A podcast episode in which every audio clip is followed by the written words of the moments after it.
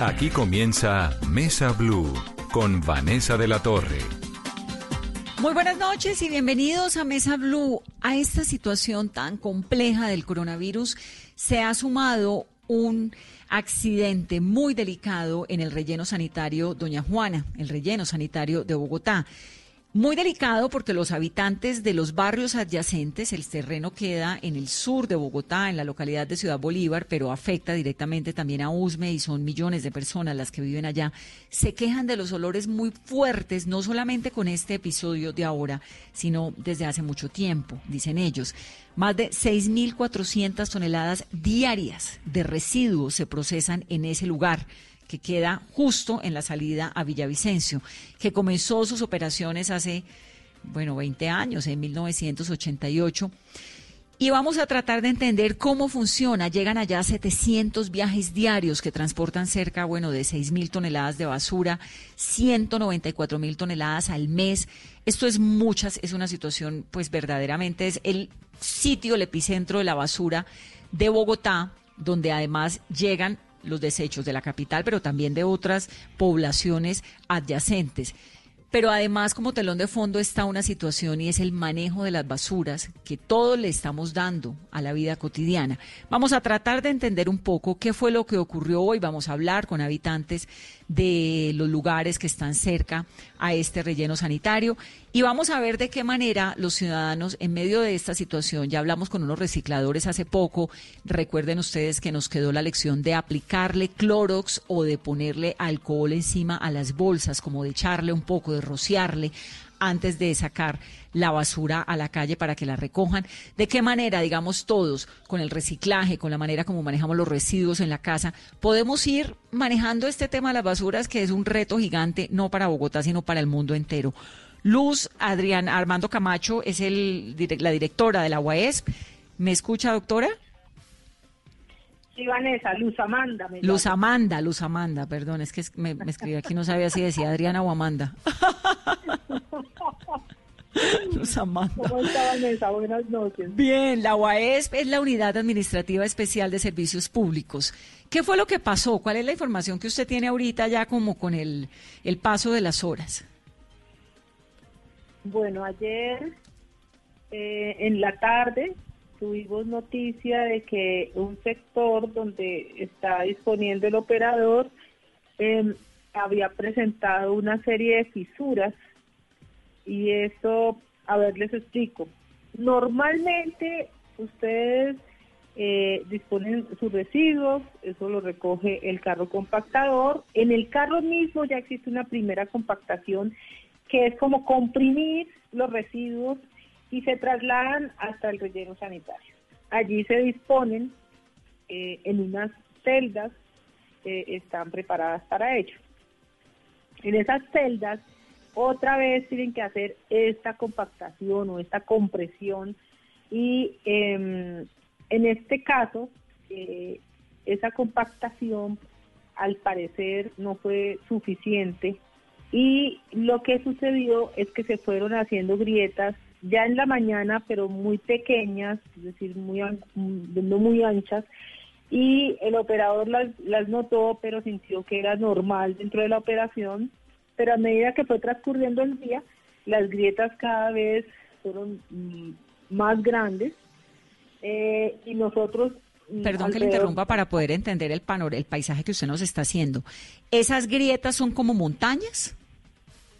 Dentro de la nosotros vamos disponiendo en celdas o, o en lugares eh, eh, no montañosos, sino digamos un poco más altos de la, de, la base normal del, del, del, sector, de lo plano, digamos. Hay unas partes más altas y también en esas partes se dispone como es este caso. Entonces, parece una montaña, sino que es que el terreno es un poco más alto. Entonces, allí se estaba disponiendo, pero cuando se empiezan a abrir esas grietas, es como eh, cuando ustedes han visto un gran temblor o un gran eh, se va abriendo la tierra, es un poco eso, pero dentro de la, disposición de los residuos. Cuando se fue abriendo, ellos se preocuparon, no nos, eh, ellos no nos informaron a nosotros directamente, nosotros nos enteramos por otras vías y em, Inmediatamente llamamos a la ANLA, que es la, la, la, agencia que tiene que ver con este tema directamente en el relleno sanitario, y les informamos lo que estaba pasando. Acordamos con ellos y con la Superintendencia de Servicios Públicos hacer una visita hoy a las 6 de la mañana para ver qué estaba sucediendo. A las 7.40 de la noche fuimos informados del deslizamiento. Hmm. Así que... Y esto es, eh, un deslizamiento allí es que se viene por la grieta un montón de basura toneladas de basura. Por la grieta se abre. Exacto. Entonces una, una parte quedó bien, una parte quedó estable y otra parte se vino eh, no abajo completamente, pero sí tuvo un deslizamiento, un deslizamiento importante. Eh, por fortuna, aquí no hay nada afortunado, pero en este caso debemos decir que ese deslizamiento fue hacia el interior del relleno. Digo por fortuna, porque pues si fuera hacia el exterior habría eh, impactado alguna, alguna población cercana al relleno. Podría haber impactado alguna población cercana al relleno. Por fortuna, reitero, no fue así. Entonces, ese deslizamiento se dio hacia el interior. Ahora, Pero, ¿qué pasa cuando Sí, ¿qué pasa? ahora, cuando, para que explicar a los oyentes, cuando usted dice que llaman a la ANLA, pues es a la Agencia Nacional de Licencias Ambientales, porque este botadero funciona por concesionario, ¿no? El relleno sanitario funciona con un concesionario en el marco de, falta la redundancia, una concesión que se firmó en el año 2010 y que por ahora está cumpliendo 10 años.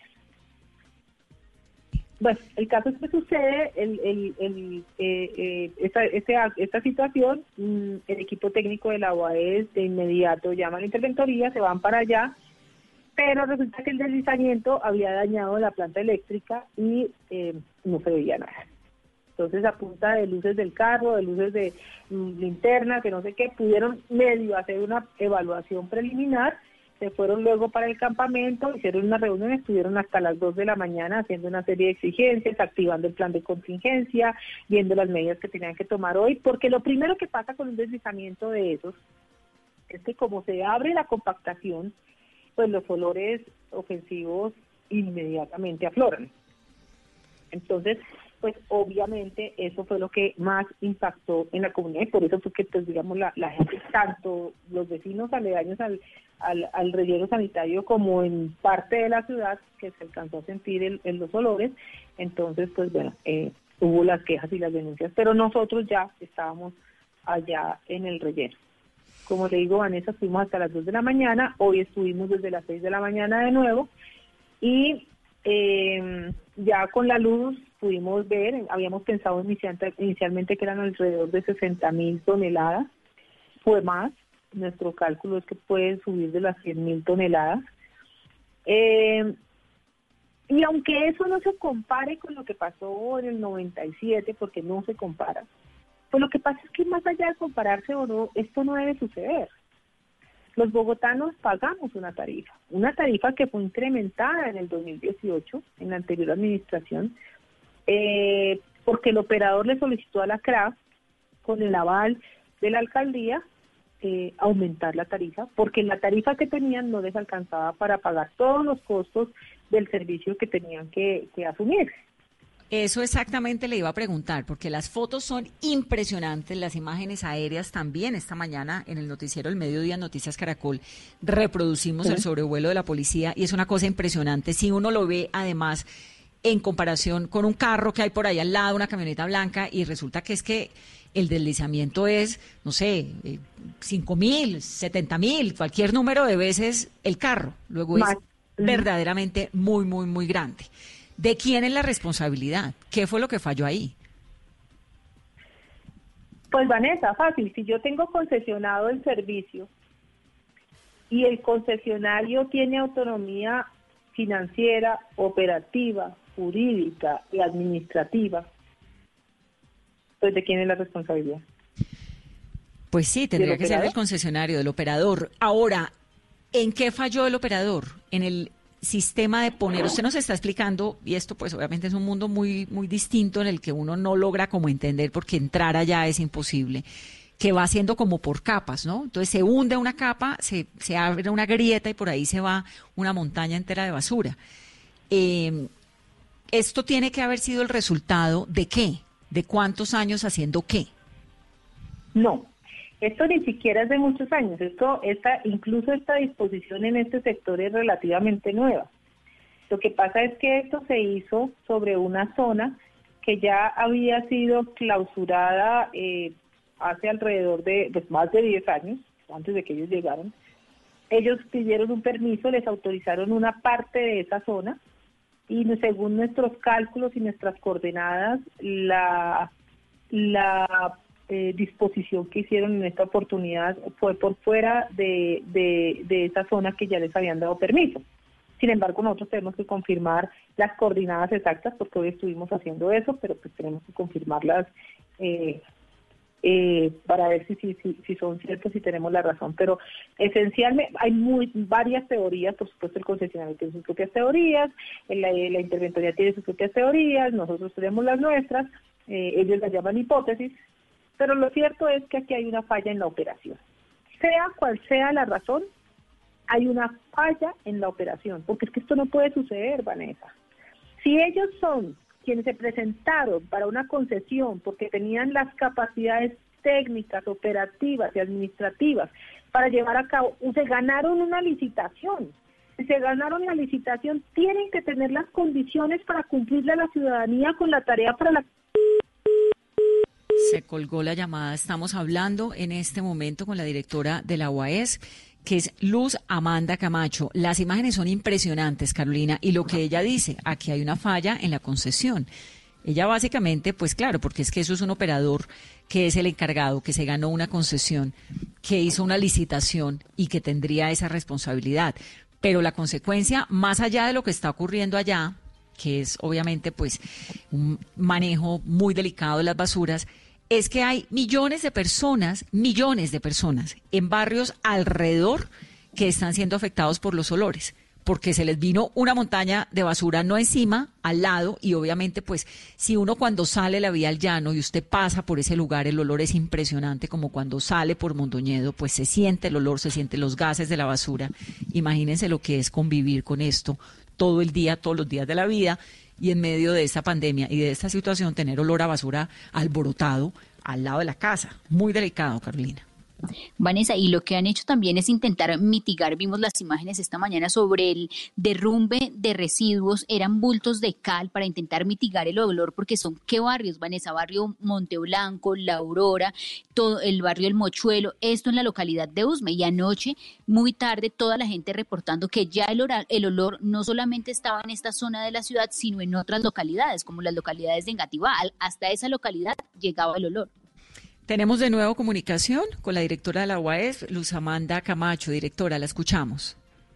Vanessa, qué pena se fue la, señal. Pero yo, usted se fue exactamente cuando estaba diciendo, aquí hay una falla en la concesión, concesión. ahí iba.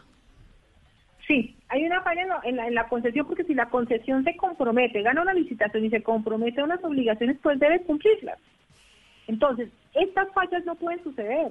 Ellos tienen que estar preparados para que esto no suceda tienen que tener la maquinaria adecuada para que no suceda, tienen que estar disponiendo en las zonas permitidas para que no suceda, deben tener los diseños aprobados para que esto no suceda, tienen que tener una serie de condiciones para que esto no suceda. Si esto sucede, hay una falla en la operación. Hoy, el operador públicamente entiendo, eh, en, alguna parte de una entrevista, y dijo que, le parecía que decir que el operador tenía la responsabilidad era eh, eh, era agresivo, bueno, un término así usó, y, y, pero en la reunión que tuvimos hoy en la mañana dilucidando el tema, él dijo, sí, a mí me enseñó que cuando uno rompe un plato uno tiene que pagarlo. Me dijo, perfecto. Directora, tiene claro? Directora, y, y por ejemplo, ¿también se están quedando cortos con la planta de tratamiento de lixiviados? Pues por supuesto, mire. Para nadie es un secreto que este operador ha sido sancionado y multado en varias ocasiones en el pasado. ¿Qué nos encontramos nosotros cuando llegamos? Nos encontramos eh, 26 solicitudes de la interventoría de apertura de procesos sancionatorios contra el operador, de los cuales hay un archivo y dos aperturas de procesos. Los otros procesos estaban sin abrir, sin, abrir, sin darles trámite. Y adicionalmente encontramos que en algún momento, eh, en el año 2018 tal vez, eh, el operador demandó a la UAS ante un tribunal de arbitramiento por unas razones, varias. Y la UAS ganó ese tribunal y salió un laudo en el que lo obligan a hacer inversiones por cerca de 150 mil millones de pesos representados en varios ítems, alrededor de 12 ítems. No ha cumplido ninguno. Y entre esos estaba la optimización de la planta de tratamiento de lixiviados, que a hoy no ha avanzado. si usted le pregunta a ellos, sí. si usted le pregunta a ellos, ¿está funcionando la planta que tienen? Y dicen, claro, está funcionando 24 horas, 7 días a la semana. Listo, perfecto, está funcionando. Pero ¿está cumpliendo los parámetros de ley? Esa es la pregunta. La pregunta, y tal vez nosotros no sabemos hacer las preguntas y por eso a veces las respuestas pueden ser tan sencillas. No, claro que está funcionando 24/7, pero está cumpliendo su función. La función de la planta de tratamiento de lixiviados es que los lixiviados salgan de ese tratamiento cumpliendo unos parámetros para poder ser dispuestos en el río Tunjuelo. Los lixiviados son los residuos líquidos, ¿no? Que se tratan en unos contenedores. Es el, resultado de la compactación de los orgánicos. Eh, por eso es que se habla tanto de este material que debe ser aprovechable porque es lo que más produce contaminación porque al oprimirlos es como cuando usted coge una, una naranja y la exprime para sacar el jugo, eso es lo que sale. Pero esto mm, en esta gran escala y que produce este olor eh, ofensivo. Entonces, esos lixiviados deben ser tratados. Hay varias formas. Ya en el mercado, en el mundo, se tratan de diversas maneras. En casi todas sus expresiones con plantas, de tratamiento con plantas de tratamiento adecuados para la cantidad de lixiviados que reciben. Entonces, en esa medida, después de tratado, salen con unos parámetros para poder ser dispuestos en, una fuente hídrica, en este caso en el río Tumpuelo. Entonces están tirando al río Tumpuelo los lixiviados que son residuos orgánicos, no necesariamente procesados correctamente, es lo que está diciéndonos usted sí, la planta no tiene la capacidad suficiente para que al salir del tratamiento eh, cumpla con los parámetros dictados por la ley y por la normatividad actual en el nivel ambiental. ¿Cuál es el operador del relleno sanitario, doña Juana? Se llama Centro de Gerenciamiento eh, de Residuos, eh, doña Juana. O sea, CGR, doña Juana. CGR, doña Juana. ¿Y es distinto al de mm, ¿cómo se llama el otro? El que queda en la salida hacia Girardot, del... Ahí se me olvidó el nombre del otro relleno sanitario grande de Bogotá. ¿Mondoñedo? De Mondoñedo. ¿El operador es distinto? Sí, es que en Mondoñedo, yo, yo tengo claro que en Mondoñedo hay una operación de, de residuos, no, no lo tengo tan claro, no sé no sé cómo está operando eh, Mondoñedo, ahí sí no tengo claridad. Además, ese no tiene nada que ver con ustedes. Pero entonces, este, doña Juana, ¿y a quién esta responsabilidad es de la ANLA o es una responsabilidad de quién? De revisar esa licencia. Porque si está habitando, si está afectando a los habitantes de Bogotá, evidentemente, eh, y usted que es UAES, que es Bogotá, dice eso es responsabilidad de, del concesionario, ¿quién responde? ¿El concesionario le tiene que rendir cuentas a quién? A nosotros y a la ANLA. Cada uno tiene funciones distintas. Yo tengo una relación con el concesionario contractual, ¿cierto? Pero el concesionario y nosotros además debemos rendirle eh, resultados a ciertas eh, instituciones, para este caso la ANLA. Entonces, ¿cómo es el asunto? La ANLA, eh, o más bien, el concesionario hoy tiene la licencia ambiental que era antes de propiedad del distrito, que fue cedida al concesionario en la administración anterior, que le da poder sobre su polígono y sobre solicitar ampliaciones en la licencia ambiental. Ya no tiene que pasar por nuestras manos, nos puede ir directamente a la ANLA y decir yo quiero ampliar eh, mi polígono y entonces sobre las decisiones del distrito, que podría no estar de acuerdo, entonces le solicita algunas eh, áreas más. Sin embargo, hay que decir que para este caso específico, no solo nosotros tenemos procesos abiertos contra ellos, la Superintendencia de Servicios Públicos también, la ANLA también. lo que no los deja a ellos, digamos, en buena, en buena situación en este momento. Lo que tiene que ver con los vertimientos, la licencia en este momento es para el tratamiento de residuos sólidos em, es de ellos, pero el permiso de vertimientos está a nombre de la UAS. La UAS tiene que cargar con el, el, mal ejercicio del operador de turno, este o cualquier otro que no haya cumplido, y tiene y si la, y si la ANLA multa por o no o no da el permiso o multa por una eh, insuficiencia de trabajo alrededor del tratamiento de los lixiviados, entonces la UAS tiene que pagar las multas y entonces a la UAE le toca después repetir contra el concesionario. Para el caso del permiso de vertimientos, para el caso de la licencia ambiental para operar en el polígono donde ellos están en este momento eh, disponiendo los residuos, ahí sí la, la actúa directamente sobre ellos. No sé si me expliqué bien. Sí, sí, la, sí está claro porque es una, digamos, cada uno tiene su parte de responsabilidad, pero en lo que tiene que ver con la alcaldía, ¿qué pueden hacer? Muchas cosas, muchas cosas que no se han hecho en el pasado. La primera es de cobrar la autoridad. Porque es que si yo soy distrito y yo contrato a un particular para que me cumpla con unas obligaciones, pues tiene que cumplirlas. No tiene discusión. Aquí lo que ha faltado es que tenemos todas las herramientas, la interventoría ha entregado solicitudes varias de incumplimientos del, del operador, la UAES misma, mediante la supervisión, ha detectado incumplimientos del operador, pero pareciera que al llegar al punto de tomar las decisiones legales o jurídicas frente al tema, allí quedará. Entonces nada progresa. Y también desde la personería siguen con las investigaciones y las alertas desde el año pasado y desde inicios de este año y no hay resultados. O sea, en, en esa cadena que está fallando para que haya una sanción efectiva. Decisión decisión. Hacer cumplir el contrato. Y si no lo cumple, pues tomar las decisiones del caso. Creo que ha habido cierto temor frente a tomar las decisiones. Aquí hay unos incumplimientos claros.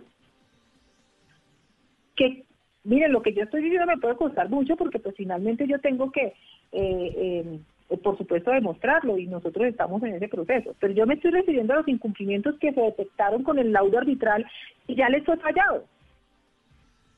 Claro.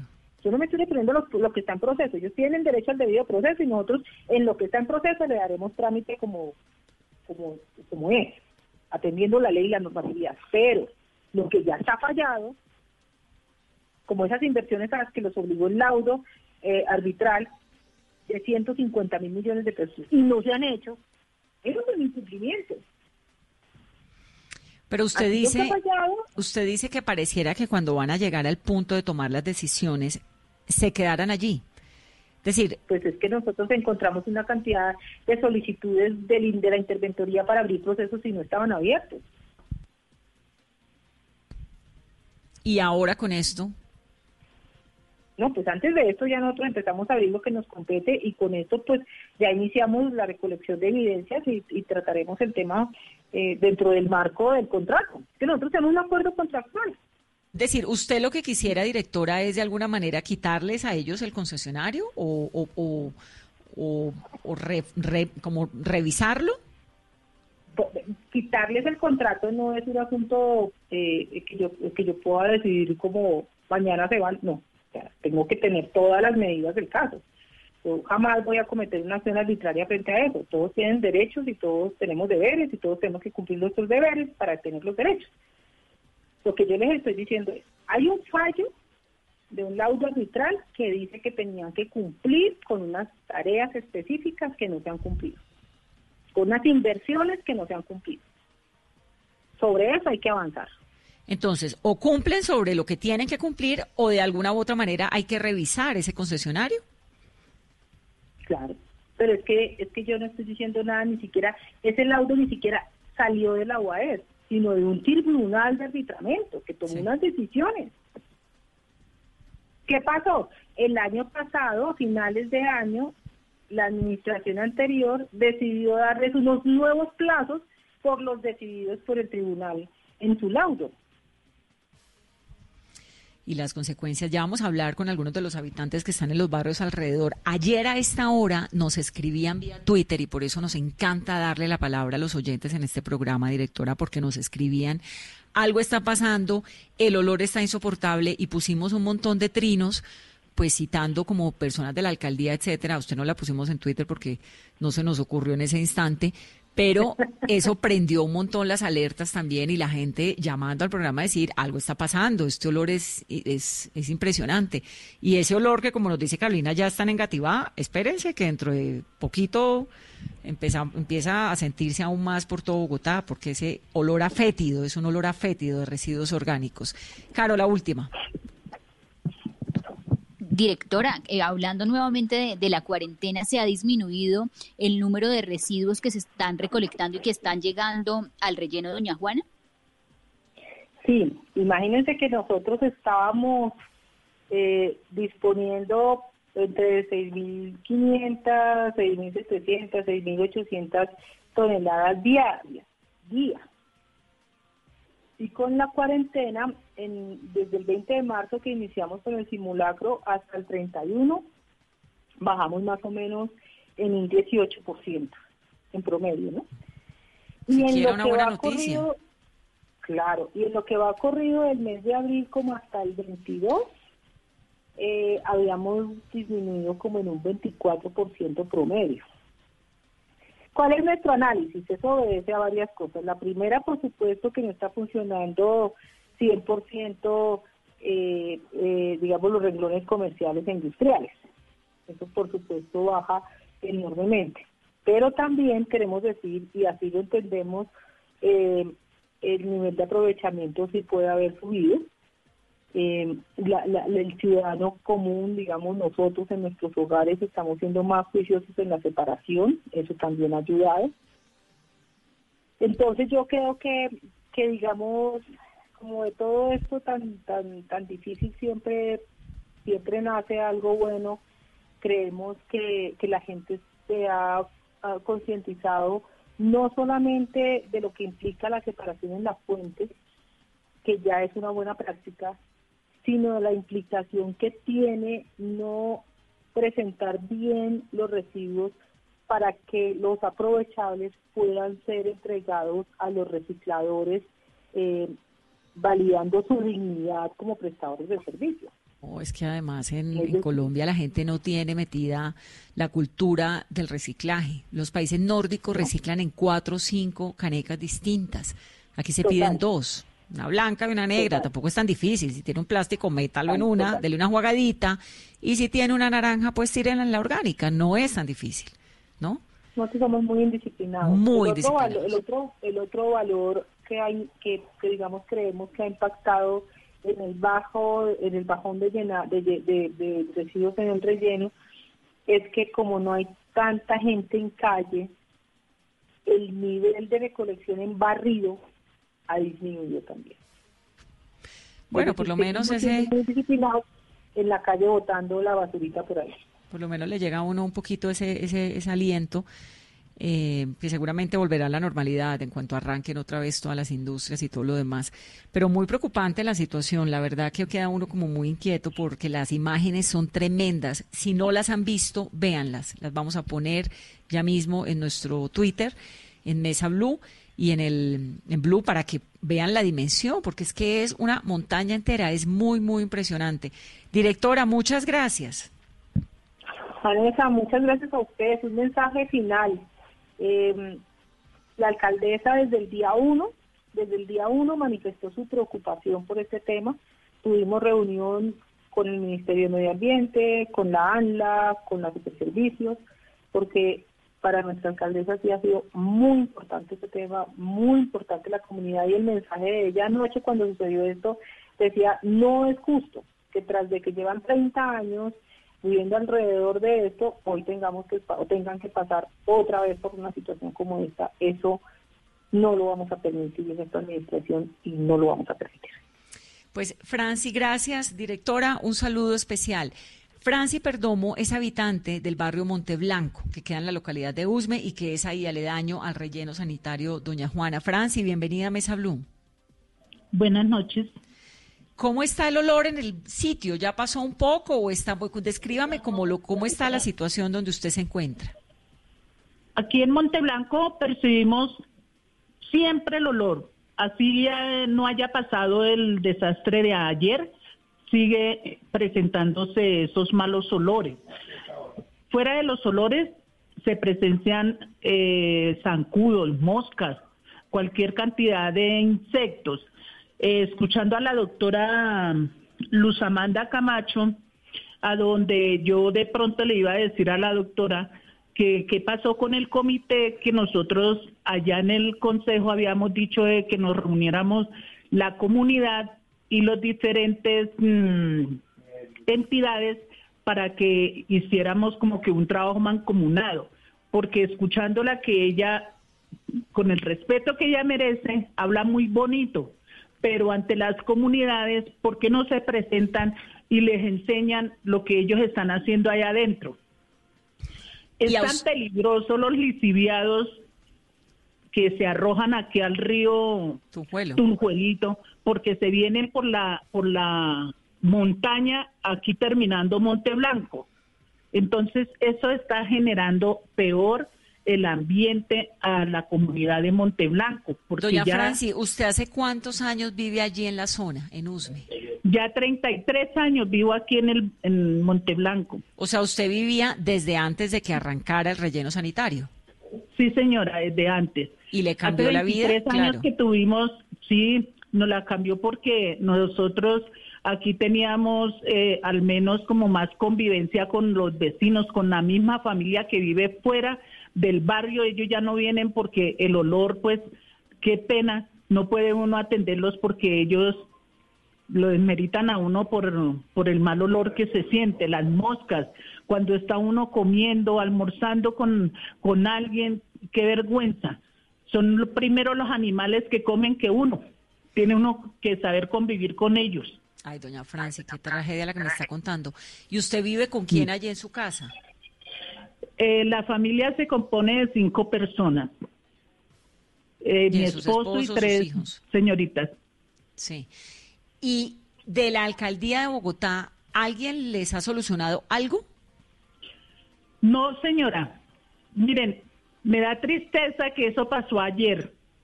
Yo dije, me voy a levantar a las seis de la mañana a mirar qué fue lo que pasó anoche, porque la oscuridad no dejaba captar lo que había allí.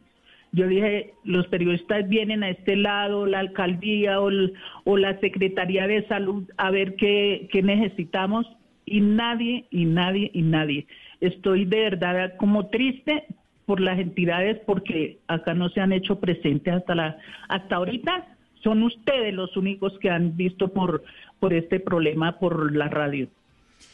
Pues doña Franci, queríamos oírla, hablar con usted, la están oyendo de las autoridades, vamos además a reproducir su voz aquí para que la gente escuche la situación, porque la verdad es que es terrible. ¿Cómo va a vivir uno en esas condiciones y nadie le va a solucionar el problema? Lo lamentamos muchísimo y este programa es para eso, para escucharnos.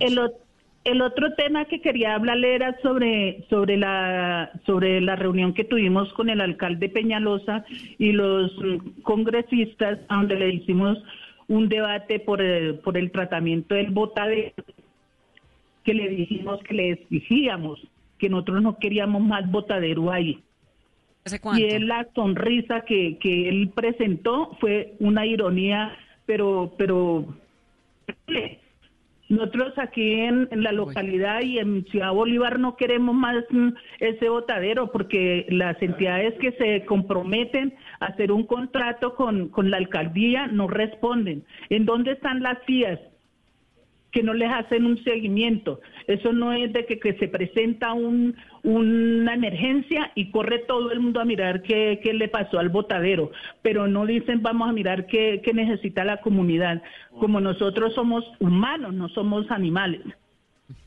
Entonces yo desde estos medios de comunicación lo, les aplauso, van por, por saber cómo estamos y hacer de que los medios de comunicación también se acerquen a Monteblanco, porque no, no solamente Ciudad Bolívar es afectado, sino Monteblanco también. Pues tenemos también un oyente de Monteblanco, usted está en Monteblanco, que es eh, uno, otro de los barrios. Tenemos también un habitante del Mochuelo Bajo, que queda también en la localidad de Ciudad Bolívar y que tiene una situación similar. Doña Franci, su voz es muy importante y aquí por eso en Mesa Blue la escuchamos. Un saludo muy especial y muchas gracias. Gracias, Vanessa, muy amable.